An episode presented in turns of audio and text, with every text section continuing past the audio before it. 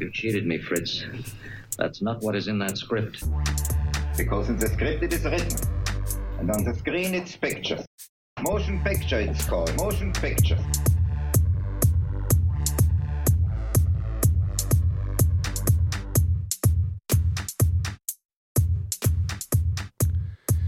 Der Mensch wächst mit seinen Aufgaben, aber manchmal wachsen diese schneller als er. Ein Zitat äh, vom Schweizer Publizisten Ernst Reinhardt vor 90 Jahren hat er es geschrieben und wir sind wahrlich nicht äh, die Ersten, die dieses Zitat noch einmal ausgepackt haben. Aber auch für uns wurde dieses Zitat aktueller denn je. Denn wir mussten mit dem Lichter Filmfest in den letzten Wochen auch über uns hinauswachsen und haben uns äh, viele neue Aufgaben gestellt. Eine der größten Aufgaben, die wir uns vielleicht stellen mussten, war, dass wir uns überlegen mussten, wie bekommen wir unser heißgeliebtes Festival, das üblicherweise im März und im April eines jeden Jahres stattfindet, wie bekommen wir dieses Festival in die digitale Welt übertragen. Denn auch uns äh, hat wie so viele andere Kulturschaffende die Nachricht hart getroffen, dass wir die Veranstaltung nicht so durchführen können und dürfen, wie wir das gern gemacht hätten. Aber aus der großen Verzweiflung ist dann irgendwann der Entschluss gefasst worden, wir machen Lichter on Demand. Der Name ist Programm. Wir haben äh, viele Teile des Festivals ins äh, Netz stellen können. Natürlich vor allem die äh, vielen Filme, die wir jedes Jahr zeigen. Wir haben aber auch äh, viele andere schöne Ideen entwickelt. Eine Sache, die sich äh, natürlich nicht so problemlos ins äh, Digitale übertragen lässt, ist die persönliche Begegnung mit Menschen, die ja letztlich auch die Filmfestivals ausmacht. Und äh, so sind wir dann zu dem Entschluss gekommen, dass wir unseren Kongress, der dieses Jahr ein zweites Mal stattgefunden hätte, ans Ende des Jahres gelegt haben. Nämlich eins ist sicher, debattieren lässt sich zwar auch im Netz, aber am besten streitet man doch nach wie vor, wenn man sich begegnet. Denn Debattieren ist äh, eine der Lieblingsbeschäftigungen von Lichter. Wir reden sehr gerne über Probleme und äh, das gab uns äh, den Anlass, einen Kongress zu organisieren, der sich genau das zum Ziel gesetzt hat. Reden über Probleme und bei uns im Speziellen reden über die Probleme, die es in der deutschen Filmbranche gibt. Sehr viele Filmschaffende sind der Meinung, dass wir davon eine ganze Menge haben. Daraus entstanden ist äh, Zukunft deutscher Film. Zukunft deutscher Film ist Initiative, Kongress, Vision und Pamphlet. Und ab heute ist Zukunft deutscher Film auch Podcast. Wir werden ab sofort in unregelmäßigen Abständen dieses äh, Medium nutzen, um mit Ihnen über die Zukunft des deutschen Films äh, zu diskutieren.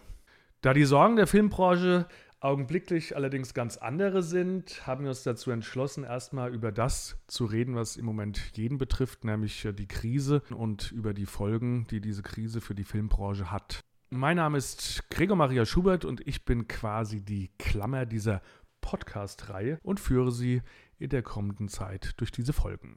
Die Krise hat die Filmbranche hart getroffen. Drehstopp für alle, geschlossene Kinos und eine existenzbedrohende wirtschaftliche Situation. Zwei, die sich gut auskennen, sind Oliver Zenglein, er ist äh, Geschäftsführer von Crew United und Peter Hartig, er ist Herausgeber der Zeitschrift Sinearte.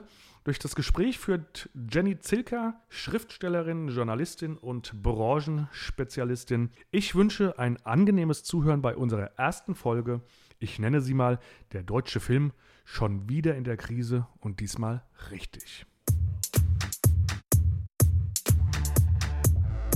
So, lieber Oliver Zengler, lieber Peter Hartig. Erste Frage. Kann man sagen, inwiefern sich die momentane Situation, also der Lockdown, die ganzen Drehstopps, die Startverschiebung der Kinofilme, die Schließung der Kinos unterschiedlich auf die jeweiligen Gewerke auswirkt? Also wer ist besonders betroffen, wer ist vielleicht weniger betroffen? Ich glaube, also wenn man nur nach Gewerken fragt, dann ist es zu kurz gegriffen, weil es geht ja um die ganze Branche, um die gesamte Kette. Also es geht nicht nur um die Menschen, die sich sozusagen einen Film ausdenken, das Geld dafür besorgen, ihn dann drehen, sondern auch natürlich um die, die es verlangen verleihen, die Kinos, wo es gespielt wird und so weiter und die Sender. Wir müssen die ganze Kette beachten und nicht nur die einzelnen Gewerke. Ja, richtig. Ich meine, damit hast du es letztlich gesagt. Also wenn die Kinos sterben, dann hat der Verleih auch nichts mehr, wo er es hinliefern kann. Dann haben die Produzenten nichts. Also es hängt ja eines am anderen. Und gibt es keine Kinos mehr, gibt es irgendwann keine Filme mehr, gibt es irgendwann keine Filmschaffenden mehr. Könnte man jetzt überspitzt natürlich sagen. Aber könnte man, ähm, das habe ich jetzt gedacht, nicht auch äh, vielleicht sagen, dass Filme ausdenken kann man sich ja zum Beispiel weiterhin. Man könnte also weiter Stoffentwicklung betreiben. Äh, dann aber nicht mehr finanziert vielleicht. Genau. Ich sage mal so, auf Selbstausbeutungsprinzip, wie es in der kreativen Branchen oder in den kreativen Branchen ja oft passiert, das kann man natürlich weitermachen. Also sozusagen die Zeit nutzen und für kein Geld äh, was machen. Das ist natürlich keine wirkliche Option, weil es nicht hilft, die Miete zu zahlen. Also das löst nicht das Problem, in das gerade alle reinrattern, nämlich dass sie nicht nur keinen Umsatz mehr machen, sondern dass sie existenzbedroht sind. Und das betrifft alle, aber es ist eben so kompliziert, da kommen wir sicher in anderen Fragen auch noch dazu, weil es ja so unterschiedliche Arbeitsformen gibt.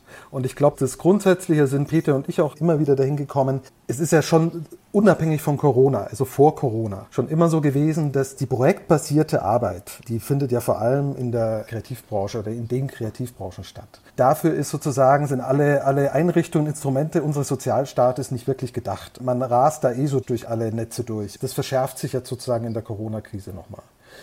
Ähm, deshalb betrifft es wirklich jeden, natürlich jeden unterschiedlich, aber es betrifft jeden. Und was ganz wichtig ist, was ich immer wieder sagen werde jetzt, es ist vieles noch nicht gemacht worden, aber eins ist eine wirkliche Gefahr und ich glaube, irgendwann ist es zu spät, was zu machen. Das muss man sich einfach klar machen.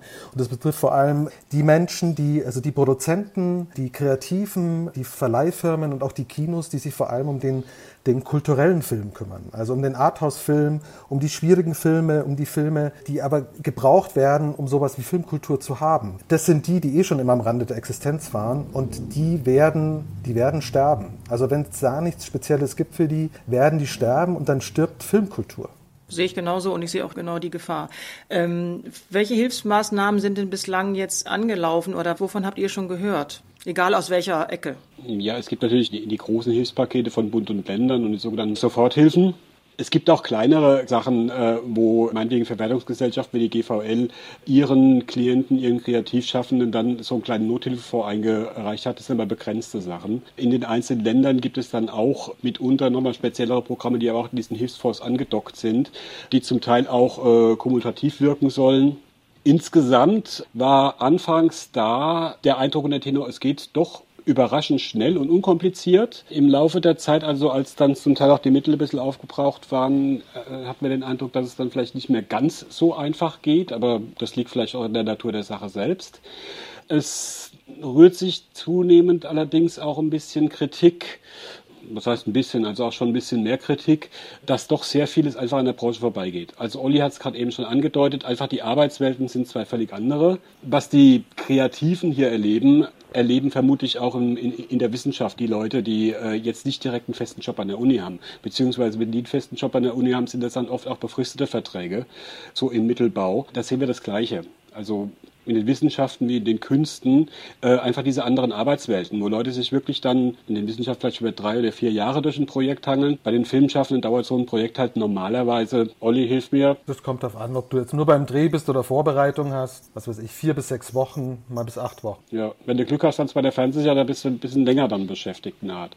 Also wir haben andere Welten, wo auch dazugehört, dass zwischen zwei Projekten plötzlich eine Pause ist. Und in dieser Pause ist es halt nicht wie bei einem normalen Arbeitnehmer, dass er dann weiter eingestellt ist, bis das nächste Projekt losgeht, sondern die sind einfach raus. Das kennen wir vielleicht in Saisonbetrieben wie in der Gastronomie, dann äh, im, im, Tourismus oder sowas, wo man dann einfach sagen kann, es gibt eine Saison. Ich glaube, was jetzt auch besonders schlimm ist, dass jetzt natürlich auch dieser Lockdown genau in die Zeit geht, wo eigentlich die Drehzeit wieder anfängt. Also nach der Winterpause. Möglicherweise, also ganz hypothetisch, wäre das im November, Dezember nicht so entsetzlich gewesen, wie es jetzt für sehr viele ist. Übrigens, äh, Jenny, was ganz gut ist, wir machen ja zusammen mit der AG Doc und dem Bundesverband für die Fernsehkameraleute eine Umfrage seit letzter Woche und der Jörg, also mit Langer Media, Jörg Langer. Und der Jörg hat mir jetzt gerade noch zehn Minuten vor dem Interview sozusagen mal, die ist noch nicht fertig, aber hat mir so eine Tendenz rübergeschickt, damit ich einfach, also ich werde da immer mal wieder auch draus zitieren. Da ist jetzt nicht viel Überraschendes dabei, es bestätigt aber eher, dass ist natürlich wichtig, dass man auch irgendwann eine Zahlengrundlage hat. Also da geht es vor allem darum, wie sind die Leute Leute beschäftigt? Haben sie Behilfe beantragt? Wo sind die Probleme? Und das ist natürlich so, wie wir es eigentlich kennen, dass äh, nur ein paar Prozent der Filmschaffenden sind festangestellt. Die anderen sind zur Hälfte selbstständig, Solo-Selbstständige oder auf Produktionsdauer Beschäftigte. Und davon sind aber auch wechseln 40 Prozent immer mal hin und her. Bei den Solo-Selbstständigen ist es einfach so, dass der Solo-Selbstständige im Film, ein klassisches, zum Beispiel jetzt ein Location Scout, der hat natürlich nicht wie normale Unternehmen Betriebskosten und sonstige Ausgaben, die mit diesen ganzen Förderprogrammen eigentlich abgefangen werden sollen, sondern da geht es immer gleich um die Lebenshaltungskosten. Das heißt, die Förderungen, die meisten, Peter hat einen besseren Überblick, war das, da wurde, glaube ich, bei manchen nachgebessert, konnte man sozusagen Lebenshaltungskosten nicht mit anrechnen lassen, sondern eben nur betriebliche Ausgaben. Aber die hat man, wenn man nicht gerade arbeitet, eh auf Null gefahren. Bei vielen Solo-Selbstständigen im Film. Und bei den Filmschaffenden ist es einfach so, dass sie ebenfalls, also die, die Arbeitslosengeldanspruch haben, die können das natürlich nutzen, die, die einen Vertrag haben, können Kurzarbeit nutzen, aber auch nur Kurzarbeitgeld für die Zeit, solange sozusagen das noch verschoben ist. Letztlich aber, wenn man es jetzt so ein bisschen dramatisch formuliert, landen alle über kurz oder lang in der Grundsicherung, also in Hartz IV. Und wenn das jetzt noch lang geht, können wir uns alle vorstellen, Grundsicherung, das reicht zum Überleben unter gewissen Umständen, aber natürlich nicht unter den Umständen, in denen die Filmschaffenden leben und in denen sie sich bereithalten sollen, um den nächsten Film zu machen. Und in der Kreativbranche, Selbstständige, kennt wahrscheinlich auch jeder, alte Sache, ähm, Altersarmut droht und äh, die Alterssicherung ist eigentlich nicht da. Man hat vielleicht ein bisschen was zurückgelegt. Die alle sind eigentlich laut Gesetz verpflichtet vor der Grundsicherung natürlich Ersparnisse. Ich weiß nicht genau, kenne ich mich nicht aus, aber auf jeden Fall musst du Vermögen, Rücklagen angreifen, bevor du die Grundsicherung in Anspruch nehmen kannst. Und das ist natürlich ein Desaster. Die Frage ist denn, welche Hilfsmaßnahmen würden denn dann was bringen oder greifen? Also auf jeden Fall würde es schon mal wahnsinnig viel bringen. Da gibt es, glaube ich, eine Petition, dass die Anwartschaft für ALG 1 eingefroren wird. Das kennst du ja mit den Anspruchstagen. Man muss gewisse Arbeitstage, Anspruchstage erwerben in einem gewissen Zeitraum. Jetzt, wenn sozusagen in der Corona-Zeit die den Anspruch äh, nicht erwerben können, verfallen Anspruchstage. Und da gibt es natürlich den Wunsch, so ein ganz einfaches Mittel, diese Zeit einzufrieren und sozusagen dann einfach abzuziehen. Sozusagen, dass Ansprüche, die schon erarbeitet wurden, nicht verfallen. Das wäre schon mal eine Sache. Und die zweite Sache ist, wir müssen für die Kreativbranchen etwas auflegen, äh, wo es vor allem darum geht, denen im Lebensunterhalt zu helfen, in der Existenz. Wir können die nicht alle in Hartz IV schicken. Was aber momentan passiert, weil es keine entsprechenden Regelungen gibt. Das Arbeitsamt, also äh, die Arbeitsagentur antwortet auf die Nachfrage auch selbst. Es ist leider so. Also die müssen natürlich auch nach dem Gesetz gehen. Ne? Äh, und da ist ja, es einfach so, was aber ein altes Problem ist, ne, letztlich. Also es wird durch die Krise jetzt noch deutlicher, aber die Probleme mit der, der, der, der Filmschaffen auf Projektdauer angestellt, mit dem Arbeitslosengeld, die sind ohnehin bekannt und ein altes Thema, was immer wieder ignoriert wird. Was ist mit den äh, solchen, solchen Dingern wie den öffentlich-rechtlichen Medien? Äh, könnte man die in die Pflicht nehmen, dass die Filmschaffenden unterstützen, indem sie halt mehr mhm. vor ankaufen? Also was die machen, und ich denke, das ist auch gut, dass sie das machen, dass die sich vor allem um die Produzenten kümmern. Also, weil es hilft den Filmschaffenden überhaupt nichts, wenn uns die Produzenten alle hops gehen. Und die Fernsehsender sind als Auftraggeber für viele, viele Produzenten existenziell. Die sollen jetzt das Geld, das sie ja auch nicht ausgeben, unbedingt dazu nutzen. Das tun sie auch zum Teil. Es könnte sicher noch besser gehen, um den Produzenten zu helfen. Also wir müssen auf jeden Fall schauen, und da sehe ich die Pflicht der Sender, dass sie mithelfen, die Existenzen der Produzenten zu sichern. Denn sonst betrifft es dann direkt die Filmschaffenden. Ich glaube nicht, dass daraus etwas für die Filmschaffenden kommen soll. Da ist, finde ich, Frau Krütters gefragt, unbedingt unbedingt, die zwar in den Interviews immer sagt, es schaut doch alles ganz gut aus, äh, unterm Strich schaut es aber gar nicht gut aus, weil sie letztlich die Filmbranche dann zurück auf was greift, äh, mit denen sie aber nicht überleben kann. Also eine Grundsicherung plus ähm, sozusagen ihren ganzen Rückhalt erstmal aufopfern muss. Es wurden halt von Anfang an immer ganz große Hilfen versprochen. Es gab ja auch schon kleinere Katastrophen, wo auch mehr Hilfen versprochen werden. Hinterher hört man dann, dass es dann alles dann doch nicht so toll war, wie man das ja vielleicht erwartet hat. Es ist natürlich viel auch gemacht worden und gekommen. Nur was das letztlich dann bringt, also die Zahlen klingen erstmal toll. Man muss da mal runterrechnen, wenn es dann für ein ganzes Land gilt oder für eine ganze Branche. Wir haben zum Beispiel die Förderungen, haben dann ganz groß angekündigt, sie machen auch einen Nothilfetopf. Klingt erstmal toll. Dann wird vorgestellt, was es denn ist. Das heißt, zehn Institutionen, die acht größten Länderförderer, die BKM und, äh, ihr DF und, und, und, die FFA, genau. Äh, also die BKM mit sämtlichen Töpfen, auch dem DFFF, den es da so gibt, und den German Mixture Production Fund, haben also zehn Institutionen 15 Millionen Euro zusammengeschmissen. 15 Millionen Euro finde ich jetzt bei zehn Institutionen persönlich nicht ganz so beeindruckend, wenn man jetzt überlegt, dass zum Beispiel ein Film wie Fuck Goethe 2 hat 5 Millionen, Fuck Goethe 3 6,5 Millionen Förderung erhalten. Also in diesen Maßstäben gesehen sind 15 Millionen eigentlich nicht besonders viel. Dazu kommt, dieses Geld ist natürlich nur für Projekte gedacht, die bereits jetzt in der Förderung schon sind. Das heißt, die Förderzusagen bekommen haben, vielleicht auch schon in der Produktion waren und an denen mindestens zwei dieser Institutionen beteiligt sind als Förderer. Das heißt, es ist praktisch nur, um die eigenen Projekte am Leben zu erhalten. Es ist jetzt nicht so, wie es im ersten Augenblick klingen könnte, dass hier jetzt ein großes Hilfspaket für die ganze Branche irgendwie aufgepackt wird plötzlich. Nur noch eins, weil du vorhin gefragt hast, was, was könnte man denn machen? Was natürlich toll, was wirklich großartig wäre für die Kultur- und Kreativbranche, um sie auch zu erhalten. Äh, es ist ja oft aufgetaucht, eben die Grundsicherung im Rahmen einer angemessenen Grundsicherung, also ein über diese Corona-Zeit ein, wie nennt man das? Ähm, monatliches Grundeinkommen. Genau, ein monatliches Grundeinkommen sozusagen, um Kultur wirklich zu erhalten. Also einfach aus dem Bewusstsein heraus, wenn ich die Leute alle hops gehen lasse, dann geht die Kultur auch mit hops. Und mit einer Grundsicherung von Hartz IV äh, gehen sie halt auch hops. Also das muss man einfach sagen. Und damit zusammenhängend, ich habe ja vorhin nach Unterschieden bei den Gewerken gefragt und jetzt, wenn ihr jetzt sagt, äh, es geht vor allen Dingen darum, Auftragsproduktionen hier zu fördern, also im Rahmen von den, äh, wenn es um, die, um das Geld von irgendwelchen Medienhäusern geht. Es gibt ja wahrscheinlich auch Unterschiede bei den Produktionen überhaupt. Also sind das äh, die Leute, die sowieso schwierige Arthouse-Filme machen, ja, und die sowieso nicht unbedingt irgendwie auf so eine große Senderbeteiligung hoffen können, weil sie sowieso was ganz Abgefahrenes machen. Die sind jetzt wahrscheinlich sowieso auch noch schneller weg vom Fenster, oder? Also weil die sowieso natürlich Probleme haben und nicht viele, nicht viele Zuschauer haben und Probleme bei der Finanzierung haben, denke ich, oder? Das ist das, was ich vorhin meinte, dass vor allem die auch gefährdet sind. Also die eben Filme machen, die jetzt nicht mit Sicherheit das große Publikum ansprechen, mhm.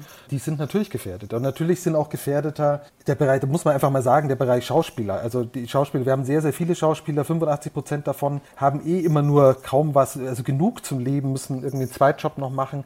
Die trifft das natürlich auch voll. Die werden ja als Künstler nicht anerkannt, also als selbstständige Künstler nicht anerkannt. Das sind auch, man sagt, die sind weisungsgebunden, obwohl das mit der Berufswirklichkeit eigentlich wenig zu tun hat. Also ich bin da eher auf der Seite, die auch als Künstler zu betrachten, auch wenn sie machen müssen, was der Regisseur sagt, aber sie bringen natürlich immer eine eigene Vorstellung mit ein. Die sind auch befristet Angestellte und dann auch noch manchmal unständig oder ständig, weil sie manchmal wirklich nur weniger als eine Woche im Monat arbeiten. Das ist alles ganz, ganz schwierig und die trifft es natürlich auch voll und für die gibt es auch überhaupt keine Lösung. Und natürlich also alle, die also ein Experimentalfilmer hat es natürlich eh schon schwerer äh, als einer, der nur Fuck you Goethes macht, ja, ist ganz klar. Und jemand, der solo selbstständig ist, ist schon in einer viel wackeligeren Position als jemand, der festangestellt ist.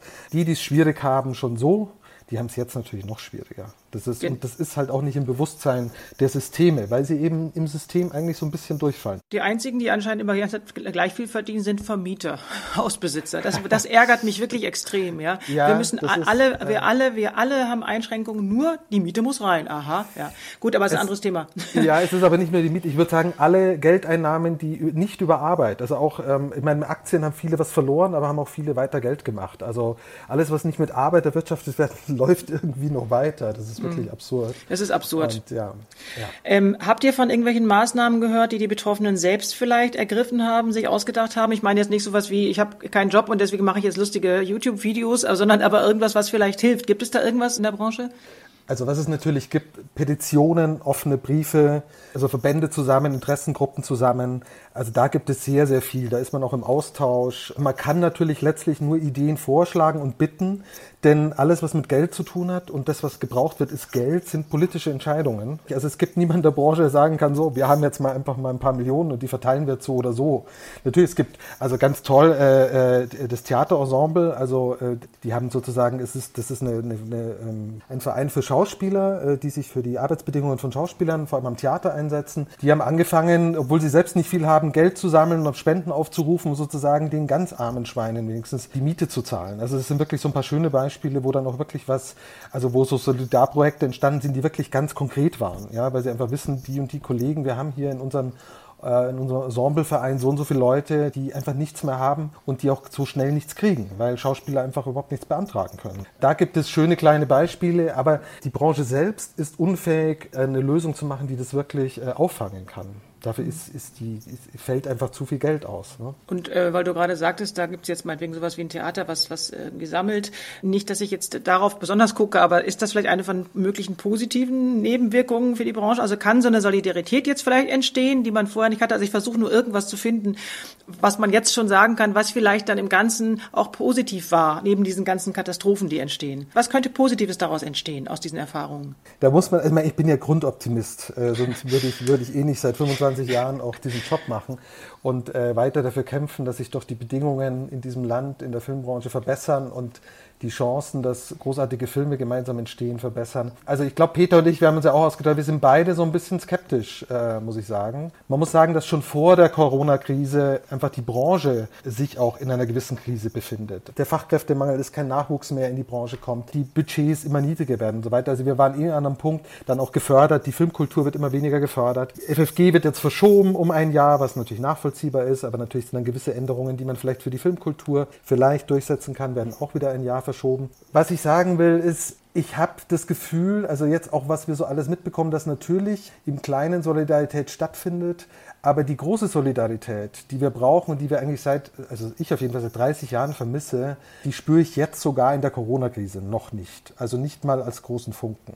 Das wäre natürlich toll, wenn das so wäre. Vielleicht entwickelt sich das noch, weil natürlich sowas auch wirklich was verändern kann. Aber diese Branche besteht schon aus sehr, sehr vielen Einzelkämpfern da hilft es natürlich jetzt momentan auch nicht, dass viele so existenzbedroht sind. Also von daher ähm, kann ich da jetzt noch nicht sagen, wo ich mir sicher bin, dass da was positiv ist. Ich habe jetzt auch so ein bisschen Angst, dass die Leute dann alle am Ende, wenn es vorbei ist, aus dem letzten Loch pfeifen und irgendwie schauen, dass es wieder vorwärts geht, aber man die Branche, also keine Kraft hat, eigentlich die Branche zu erneuern. Ein positiver Gedanke ist mir aber eingefallen, also was ich mir echt wünschen würde. Äh, es ist ja so, wir können ja nach dem, also wenn das jetzt, wenn jetzt wieder alle drehen dürfen, es ist in Deutschland so, man besetzt ja immer dieselben Schauspieler, man sieht immer dieselben Nasen. Also sehr, sehr oft. Die Caster werden jetzt widersprechen, äh, die Redakteure vielleicht auch, aber es ist so, also von den 25.000 Schauspielern sind sicher sagen wir 2.000, die man sehr oft sieht und 23.000, die man, die man gar nicht kennt. Jetzt können natürlich diese 2.000 Schauspieler nicht an jedem Set sein danach und das werden versucht, alle werden versuchen zu drehen und so weiter. Das wäre natürlich eine großartige Chance für viele, viele Schauspieler, die vielleicht noch nie gedreht haben oder kaum gedreht haben,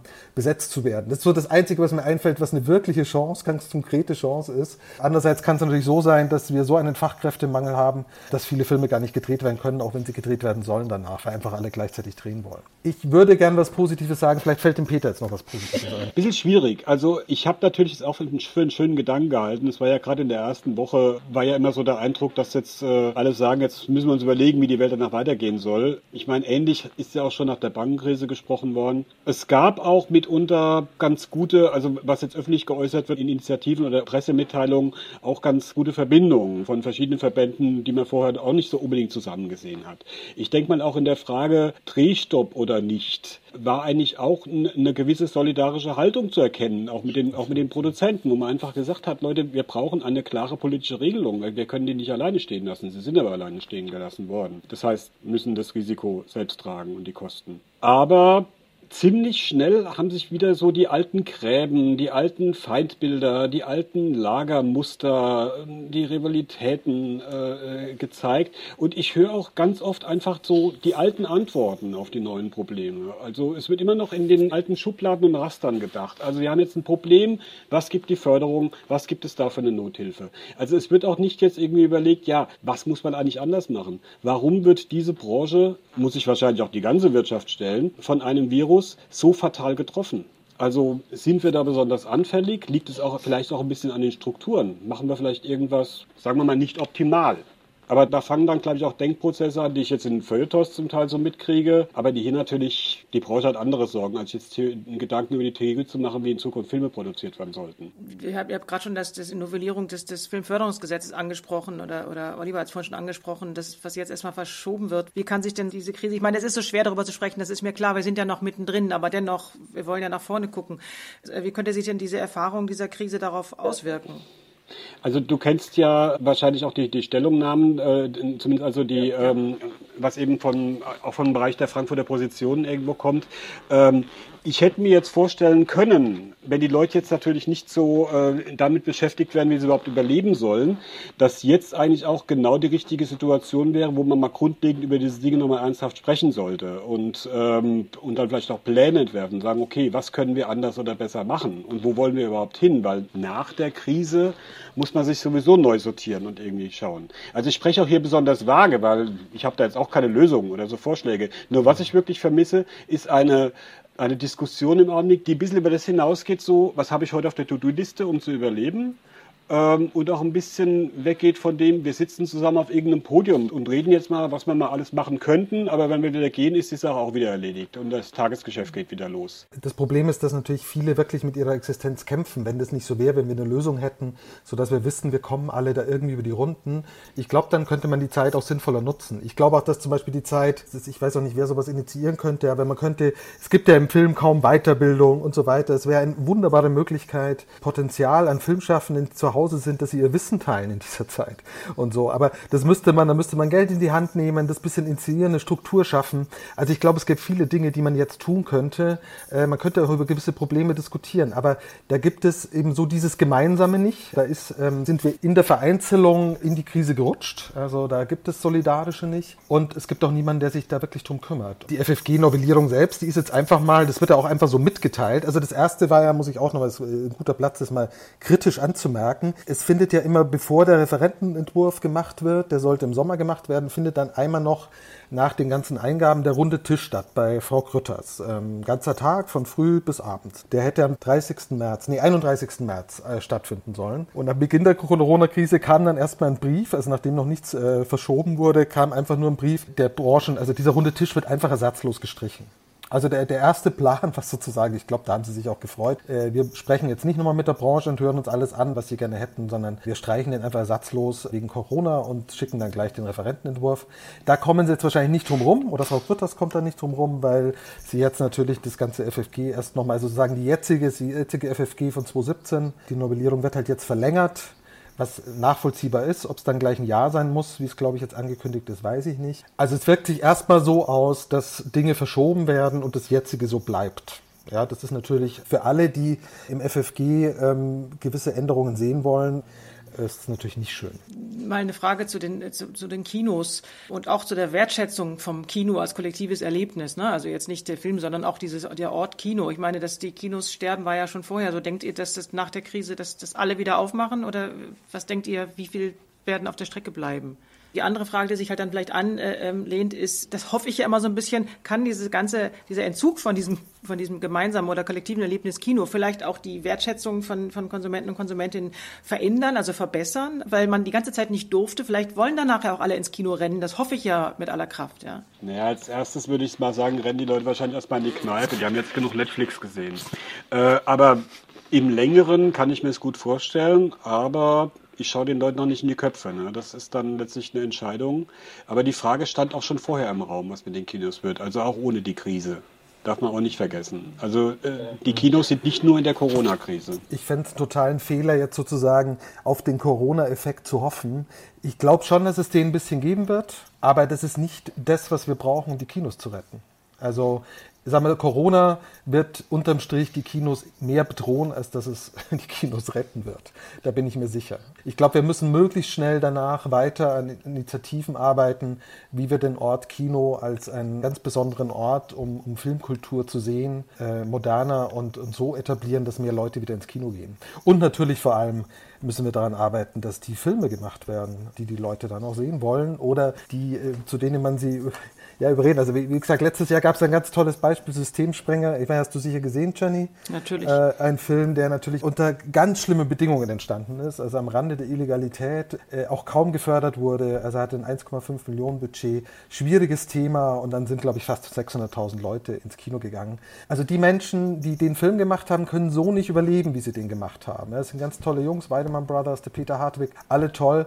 Aber ähm, diese Filme brauchen wir, aber das ist das beste Beispiel dafür, dass dieses dieses System, das wir haben, solche Filme eher verhindert oder, oder gerade es schafft, nicht zu verhindern, als dass es das wirklich unterstützt. Und das ist für mich ganz signifikant, dieses Beispiel. Und das kann man sich aufs Kino übertragen, auf den Verleih übertragen und so weiter. Und da gibt es ja ganz viele großartige Gedanken äh, und Vorschläge, um das FFG auch zu ändern, um vielleicht die Chancen zu erhöhen, dass solche Filme entstehen können. Angefangen also, mit der Filmbildung, wo ich auch. Ah, natürlich, ja. natürlich, das gehört, gehört, gehört dazu. Das ist der, das ist der Anfang, natürlich, mhm. auf jeden Fall. Und, aber ich glaube auch, dass die Menschen natürlich, also mir geht es jetzt so, ich weiß nicht, wie es euch geht, also man, man lernt natürlich in der Krise, ähm, wie sehr einem doch der Sozialkontakt über seinen also ich bin jetzt kein Single, ich habe Kontakt mit Singles, für dieses manchmal natürlich noch schwieriger. Ich habe ja meinen Sozialkontakt mit meiner Frau und meiner Tochter, aber darüber hinaus, wie sehr der natürlich vermisst wird. Da muss ich schon sagen, das empfinde ich als noch elementarer. Deshalb, Peter, das meinst du vielleicht auch ein bisschen mit der Kneipe. Aber natürlich, ich glaube, der nächste Schritt ist, dass man natürlich, sei es, ich gehe viel auf Konzerte, ich gehe viel ins Kino,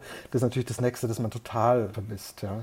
Aber ich glaube, das wird das Kino nicht retten. Also wir dürfen uns nicht da was vormachen. Die schwierigste Zeit äh, steht uns auch noch bevor. Also wie soll das denn dann wieder losgehen? mhm. äh, weil die Kinos haben keine Filme zum Spielen. Äh, die Filme sollen alle gleichzeitig produziert werden, da fehlen aber die Leute dazu. Also die Frage ist, wie lang wird sich denn eigentlich die Krise noch hinziehen, wenn sie eigentlich vorbei sein soll? Was denkt ihr denn über die Filme, die eigentlich hätten starten sollen, die jetzt alle quasi im Herbst starten sollen, ähm, gleichzeitig mit Bond und so? Also was werden die dann, was, wie soll, wie, das muss ja auch geregelt sein. Das können ja nicht alle Filme auf einmal starten. Es starten ja eh schon so viele. Ja, naja, mal gucken, ob sie wirklich alle erst im Herbst starten. Also bei Känguru hat man ja auch gesagt, ähm, der wird im Herbst dann wieder gespielt und dann haben sie ihn doch gestreamt.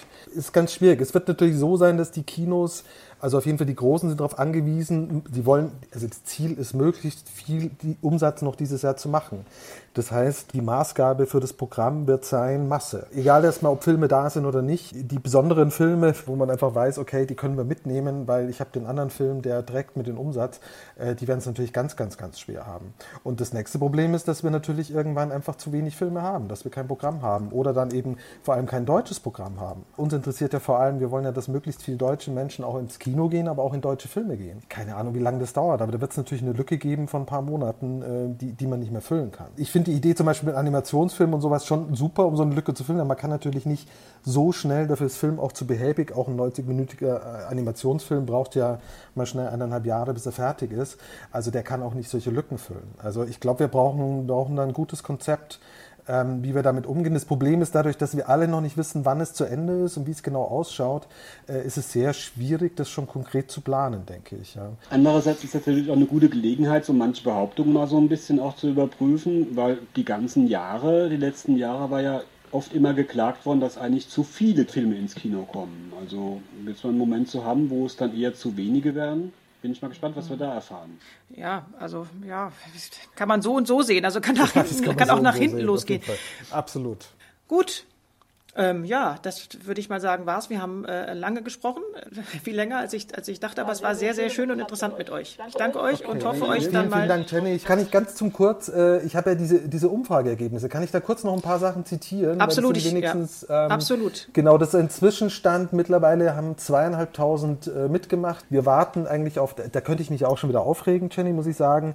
Die Leute sitzen alle zu Hause und kriegen es nicht mal hin, drei Fragen in der Umfrage äh, auszufüllen. Ja? Also das ist sowas, alle, die das jetzt hören und sich angesprochen fühlen, ähm, es ist ja wirklich so. Also das hat auch was Solidarisches, indem man sagt, wir machen ja öfter mal Umfragen und Zahlenmaterial ist gerade wichtig, um auch was verändern zu können. Also man kann ganz anders zum Politiker gehen und sagen, macht was, wenn man gutes Zahlenmaterial hat. Dazu gehört aber, dass einfach auch jeder sich beteiligt. Also das, das mal ganz kurz, aber zweieinhalbtausend ist schon mal nicht schlecht, vielleicht kriegen wir drei oder viertausend.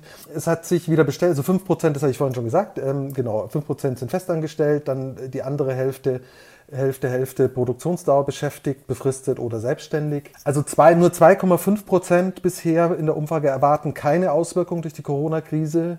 Und vielleicht nochmal ganz, also das sind keine endgültigen Zahlen, ne? das ist mitten in der Umfrage sozusagen.